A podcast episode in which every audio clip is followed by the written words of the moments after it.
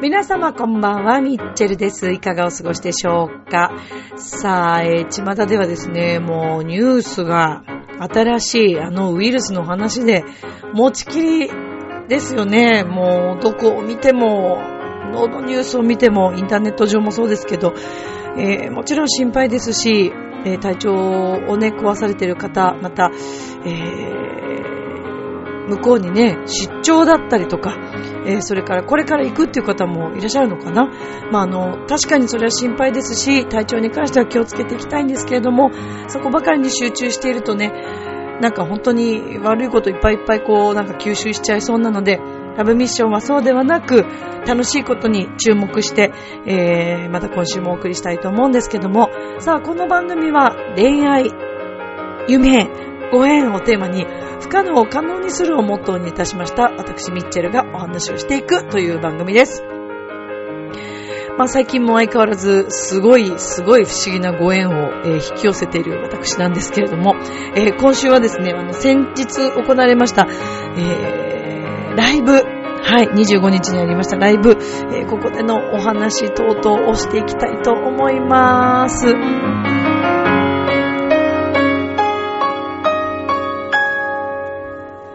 この番組は、ちょあへよ .com の協力のもと配信されています。さ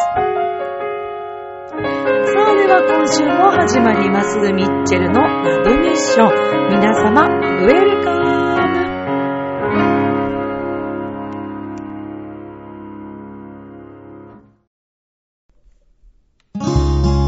迷っているなら行動する。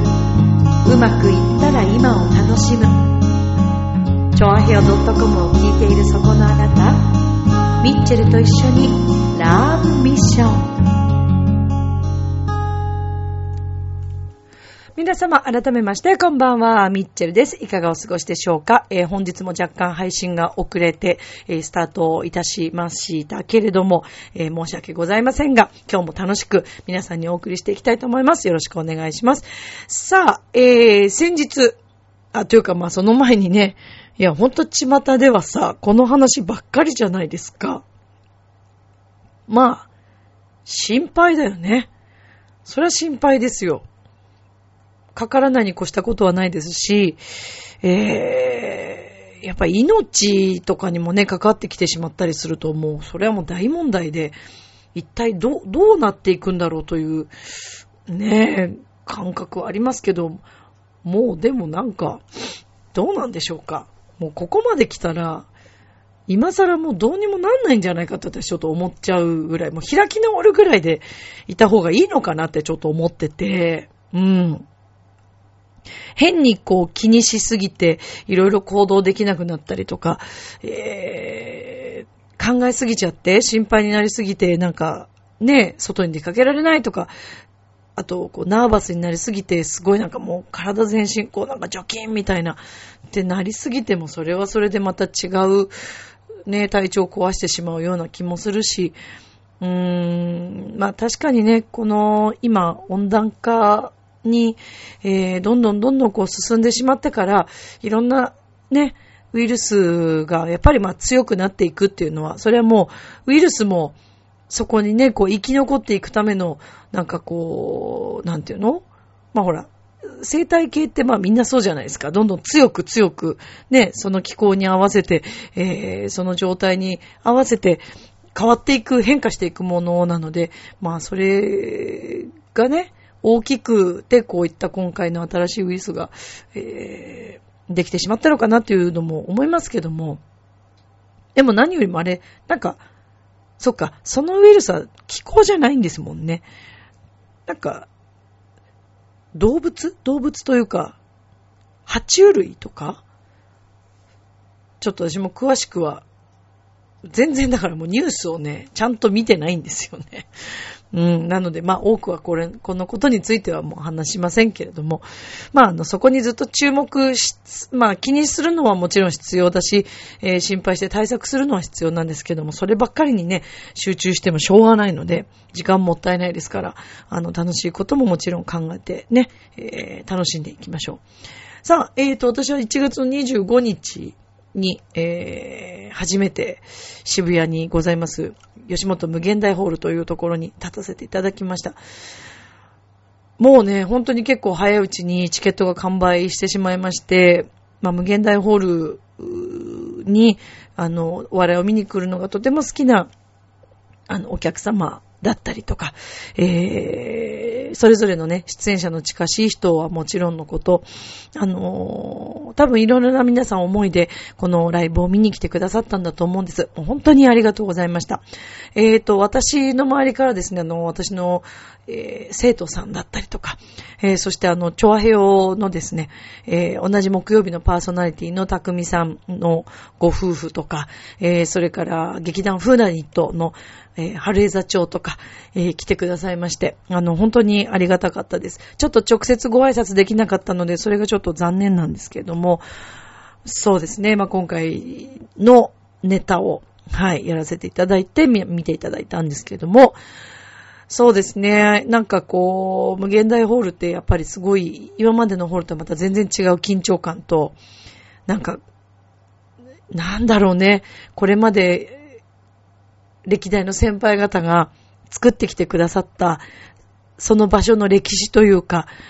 そういうこう重みのようなものをものすごく感じまして、だからね、すごくね、楽しかったというか、まあもちろん緊張と、ももちろんありましたけども、なんか立たせていただいた時に、なんかね、ちょっと今までとは全然また違う感覚で、はい。そうですね、出ました。で、私の場合はコントなので、まあ、セッティングしてもらって、その後、OK 出てこう出るんですけど、なんかその時の感覚とか、まあ、あとすごいのが、まあ、後ろに大きなこうスクリーンというかテロップみたいなのがこうあって、そこに、テロップじゃないか、スクリーンか。スクリーンにあの自分のそれぞれのコンビとかね、自分の名前とかをちゃんと出していただけるんですけど、あ、なんかすごいありがたいなと思って、そのミッチェルという名前がね、まあこれまでは、このチョアヘオ .com ミッチェルのラブミッションという番組をはじめ、まあいろいろなところで活動はさせていただいているんですけれども、ああいった歴史のある場所、えー、大きな場所で自分の名前がこう出るということがですね、すごくなんか不思議な感じもありましたし、昨年悩んだ末にこう門を叩いた NSC だったわけですけども、なんか、そうですね、まあもうちょっとで卒業に近づいているんだなという気持ちと、まあこれから自分がどういうふうにやっていこうかという気持ちといろんな気持ちが相まって、うん、あの、2月に大ライブという大きなライブがあるんですけども、そうですね、その前の最後のライブになるわけでした。はい。なりました。なるわけでしたじゃな、なったんです。はい。なので、いい機会を与えていただいたことにも本当に感謝ですし、思わず、こう、私舞台でもお話ししてしまったんですけども、まあ私の年齢もそうですし、私以上の年齢の方々も同期でもちろんいますし、歴代の先輩方の中にももっと年上の方もいらっしゃるということで伺ってますし、なんかそういうことを総合的に考えてみるとですね、挑戦しようと思った時がその時なんだなというのはすごく感じます。で、まあ、このラブミッションを聞いてくださっている方の中にもね、あんまりこう人と接するのが得意じゃない方とか、えー、もしくは、割とこう引きこもってお家にいらっしゃる方もいると思うんです。全然いいと思います、それは。あの、自分の空間、自分のやりたいこと、自分の思うままに生きていくのが一番いいと私は思ってるので、今人と接したくないのは、それはそういう時期なんだと思うし、例えばじゃあ就職活動とかに悩んでたり、えー、働き口がなかなかないなって思ってる方も、もしかしたらラブミを聞いてくれてる方の中にいらっしゃるかもしれない。あとは、家庭のこと、夫婦間のことで悩んでたり、親子間のことで悩んでる方もきっといるでしょう。ご自身のことで悩むだけではなく、周りのことで悩んでる方っていうのもすごく多いと思うんです。でもそれは全然いいと思っていて、あの、いいって言ったら、すごくこうなんか、軽はずみなね、言い方になっちゃいますけど、要はね、結局それってすごい必要なことなんですよ。何かしら。何かしら後々その時期があってよかったなって絶対思える時が必ず来るので、それは全然大丈夫です。うん。だからそこに関しては心配せずに、とにかく自分と、そして、もし何か心配材料があるのだとすれば、えー、その相手のことも含め、まあ、信じてあげるということ。で、私は本当自分も、これはもう感じたんですけども、何か状況を変えたいとか変わりたいっていう時に、相手を変えるのは無理なんで、そこも無理です。あの、自分が変われば周りは変わりますから。なので、何かうまくいかないこと、それから自分の思うようにいかないことがもしあるのだとすれば、まずは自分を見つめ直してみるのはすごく必要だと思います。そうすると勝手に周りが変わっていきますんで、うん。それは必要だと思います。で、私は何が言いたいかというとね、そういうのも含めて、えー、その状況が、すごく OK なんです。いいんです、すごく。今の状況みんな OK です。今このラブミを聞いてくれてるみんなの、あなたの、そう、言うのね、ジャニーさんかっていうね。そうなんですよ。言うのね、やっぱりね、その生き方はね、言うにしかできないのよ。そうなのよ。それがいいのよ。それ誰かが体験したいと思ってもできないのね。でね、意外とそれがね、ネタになったりするんです。だから実際に引きこもってたっていう方が芸人になるという方もいるし、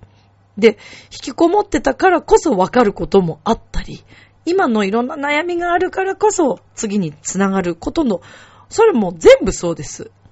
で、例えば何か自分が流れがうまくいかなくて、すごい悩んでたとして、私も全部がうまくいってるわけではないですよ、もちろん。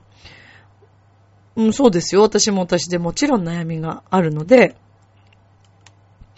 ただなんかね、その悩みに関しては自分が動けば、自分が考え方を変えれば、えー、なんかね、解消されるんだろうなって、そこももうだいぶ分かってきたので、まあこれを今どういうふうに解消していくか、どのタイミングで動いて、うん、解消していくか。そこに関してはね、流れっていうものがありますからね。なんか無理して動こうとすると失敗したりすることもあると思うんで、とにかく流れに乗るということを今は目指していこうと思っております。はい。なので、NSC にね、もし例えば入ってみるっていうのもすごくいいと思いますよ。私、なんか勧誘してるみたいで、私、あの、でもあれですけど、別に勧誘したからといって、あの、会社からお金もらうとかそんなの一切ないですからね。私はただただ、すごくね、良かったっていうことが言いたいんです。この、もうちょっとで1年になりますけど、行ってほんとよかったのよ。だからね、皆さんもしね、ずっと、これは、あの、養成所とかにかか、かま、関わらず、何か資格を取りたいとか、何か勉強したいこととか、そうじゃなくて、例えば行ってみたい街がある、行ってみたい国があるとか、そういうことっていうのは、あのー、チャレンジしたり、動いてみたりする方がいいと思います。考えてる、考える時間も必要なんですけど、行動しちゃった方が早いし、なんだかんだ心配事を考えてる暇があったら動いた方がいいですね。うん。そしたらわかりますから。それでもし合わなかったり、ダメだなと思ったらやめればいい、帰ってくればいいだし。うん。あ、だからあの、ピースの綾部さんかっこいいっすよね。渡辺直美さんも今もうね、ニューヨークとなんか行き来してらっしゃるということですけど、日本ではなく拠点をね、あの、綾部さんは向こうにされて、ニューヨークにされて、かっこいいなと思いますよね。私もめっちゃそれ憧れですね。拠点パリにしたいもん。いつでもビゼーさんに会いに行くスタンス。もう、なんなら、なんだろう。なんなら週に一回、もう、ビゼーさんになんか報告しに行くみたいなね。面白いよね。で、日本に帰ってきて、日本でも仕事して、で、また、パリに帰るみたいな。フランス語喋れないけどっていうね。本当ですよ。その前にフランス語を勉強しなさいっていう話ですけど。ね。そうですね。まあでも、うん、そういうのもありかなーなんて、すごく思ってます。うん。自分が日本で生まれて日本人だからここにいますけど、果たして本当にそれが自分の生きる道なのかどうかすらわかんないからね。そうですよ。だから、ラブミーの聞いてくれてるユーもさ、もう言うって何回も言っちゃうけど、日本人じゃないかもしれないからね、本来は。本来は、メキシコとか ねえ、スペインとかね。わかんないですよ、どこが合うか。自分の性格なんぞ。だってここにいるからこういう性格なのかもしれないから。新しいとこ踏み出してみたら意外と全然違う自分に出会ったりとかね。あれなんだ私こっちの方が楽じゃんみたいなこともあるかもしれないので、それを絶対チャレンジした方がいいと思います。それがね、私この1年で分かりました。でも、ああ、やっぱりそうなんだなと思うのは、私ね、絶対クラシックの世界の人間ではないっていうのはもう最初から分かってたことですね。それはもう、あの、オペラの研修所。それこそ養成所ですよ。養成所、オペラの養成所にも私通ってましたから、大学卒業して割とすぐにね。全然違いますね、今の感覚と。もう全然私は今の方ですね。もう、全くそこに関しては、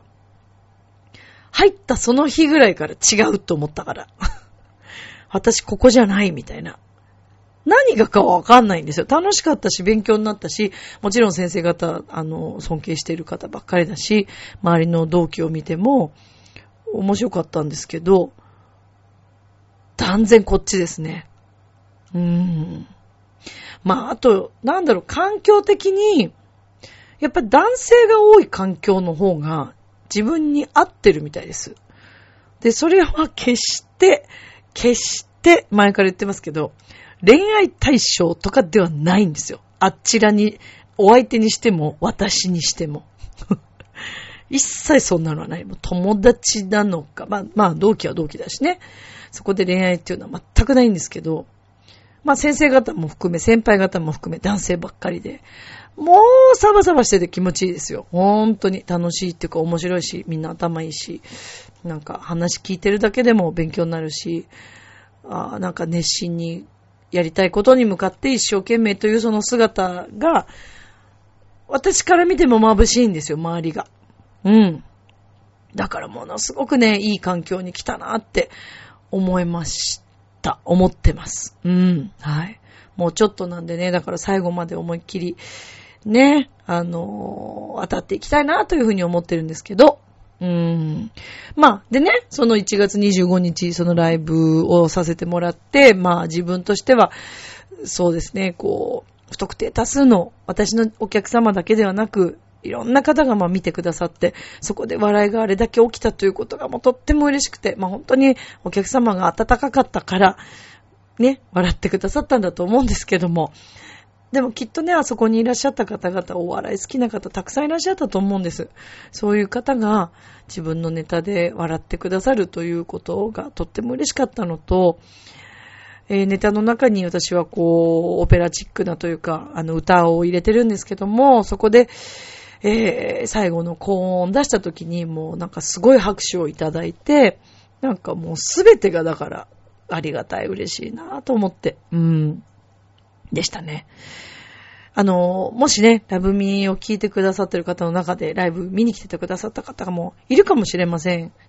まあ、お声かけてくださいね。本当にあの、いらっしゃる方。2月17日は、あの、大ライブと言って最後の、本当に大きな大きなライブになるわけですけども。まあ、その後にも、もし、生き残れれば卒業公演というものがありますが、えー、一応ね、この2月の17日がやっぱり一番メインのというか、はい、ライブなんですが、がしかし、えー、ゲストがですね、すごい方々がまあ出るものですから、早々に実はこちらもですね、もう完売してしまいまして。で、当日券はちょっとわからないんですが、また分かり次第お伝えしたいと思います。私の手持ちも含め、今のところはちょっと、あの、完売してしまったということなんで、はい。ありがたいですね。ちょっと頑張りたいなと思います。はい。見届けてください。応援してください。よろしくお願いいたします。で、で、そんな毎日をね、送っている矢先に、なんと、昨日、あの、あの世界の三大テノール、ご存知ですか？三大テノール。えー、ホセ・カレーラスさんと、ルチアノ・パバロッティさん、そして、えー、プラシド・ドミンゴさん、この3人がね、えー、世界の三大テノールと、まあ、言われ、様々なコンサート等で3人は共演してまいりました。で、えー、3人でね、日本にいらっしゃって三大テノールのコンサートをされたこともありますし、世界中を駆け回った。もうそれはそれは、なかなか出てこないこの三大テノール豪華人なんですけど、まあ、パバロッティさんは残念ながらね、お亡くなりになってしまいましたけども、えー、ホセカレーラスさんとドミンゴさんは今も活動されていて、そしてなんとですね、ドミンゴさんが来日今年、えー、されましてですね、そのコンサートに行かせていただくというありがたい機会をいただきまして、素晴らしかったです。今、78歳かな ?78 歳であれだけ声出るのっていうこと。それから、昔と全く変わらない。で、私はあの、生で聞くのは初めてですから、いつも CD でドミンゴさんの声を聞いてまいりましたけども、変わらない。もう、技術から、声色から、声のボリュームから、いろいろと、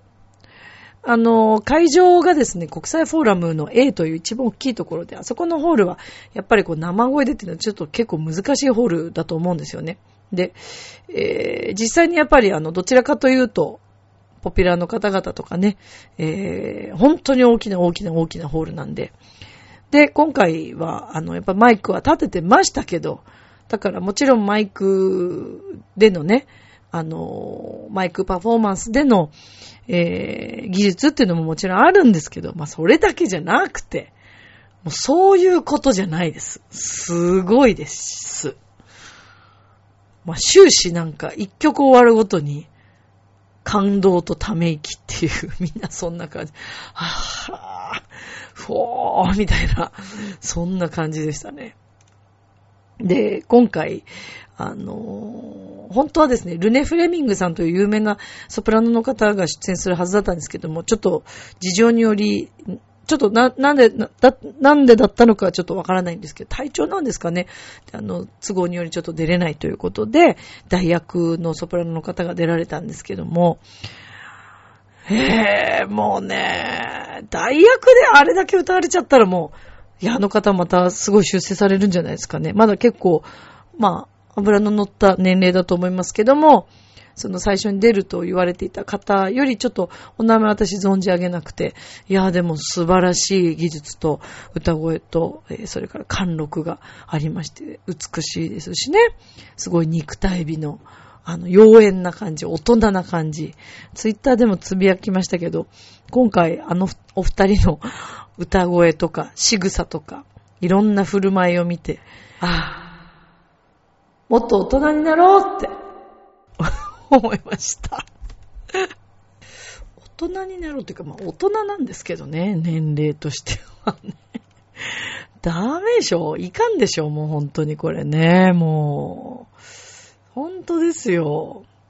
うーん。いやー、すべてのふ、まあでも、ああいう男性はちょっと、なかなか日本人の方にはどうなんでしょうか。もう、あのー、まあそう言ったらね、ラブミ聞いてくれてる男性の方に。いやでもね、ぜひね、男性の皆さん、あの振る舞いやりましょう。日本でも。例えばね、ちょっとしたところでエスコート、それから女性が出てくるときはもうすぐ待つとか、まあもちろんパフォーマンスなんですけど、でもね、向こうの方ってそれ普通なんですよ。日常的にやってるんです。なんてことないですよ。別にその人のことが好きだからとか、そういうことでもなく、いや、もちろん、あの、敬意を表してますよ。女性に対しての敬意だよね。それを自然にできるっていうのは素晴らしいと思いますね。アジア圏でもでも、あれ、韓国人の方とかは結構エスコート上手とかってなんか聞いたことありますけど。ねえ、いやもうね、重要エスコート。もう自然だもん。本当にかっこいい。しかもあれ、ねえ、78歳とかであの感じできたら、最高ですよ。理想だよって言われちゃうかもしれないけど、でも海外は普通です。もう、あのね、それこそほらドア、もう当たり前のような話ですけど、ドアをこう開けるとかね、女性より先に歩くとかではなくて、ちゃんとエスコートをするっていう、まあそれが、やっぱり、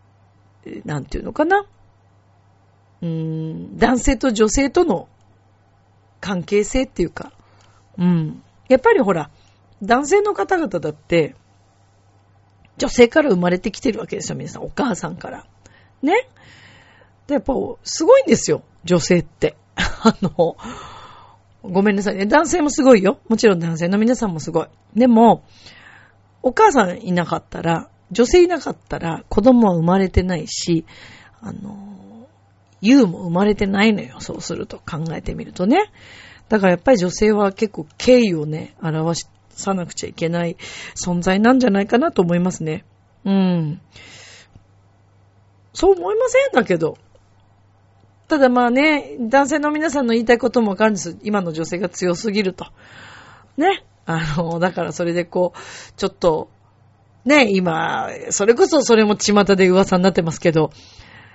まあ、そうね、賛否両論。まあ、どちらかというと、やっぱり、うーん、男性側に、男性が、をかばう人はいない今回の話かもしれませんけど、あの、あの有名女優さんと俳優さんの話ね。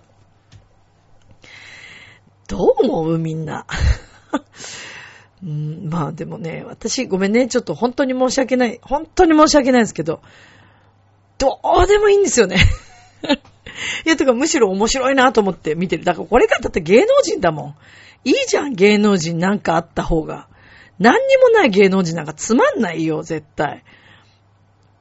そんなこと言ったらね、お二人には失礼ですよ。特に女優さんの本にはね、女性には大変失礼なんですけども、でも、だからこそまたこれが演技になったりとか、絶対またプラスになっていくんで、多分芝居すごいまたさらに変わるんだろうなと思いますよ。そういう面で。うん。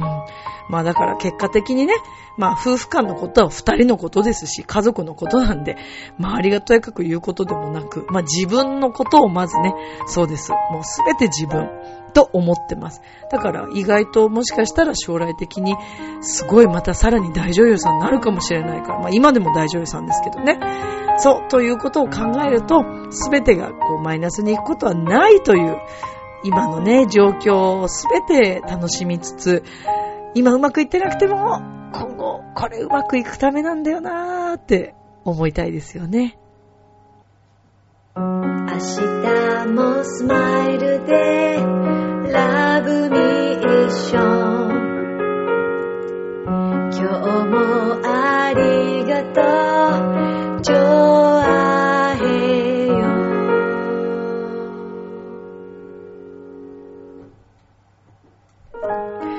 エンディングです。えーと、今日はもうお話の中でも言いましたけど、まあちょっと2月の17日月曜日、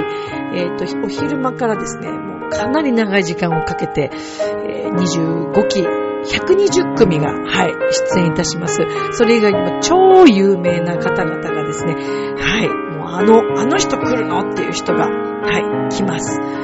で、えっ、ー、と、チケットが、まあ、今のところね、ちょっと手元にある。そして、えっ、ー、と、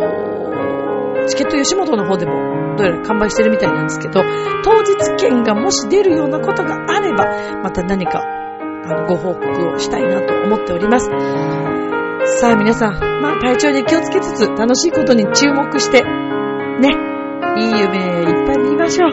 それでは今宵も良い夢を、明日も楽しい一日を。またね、ありがとうバイバーイ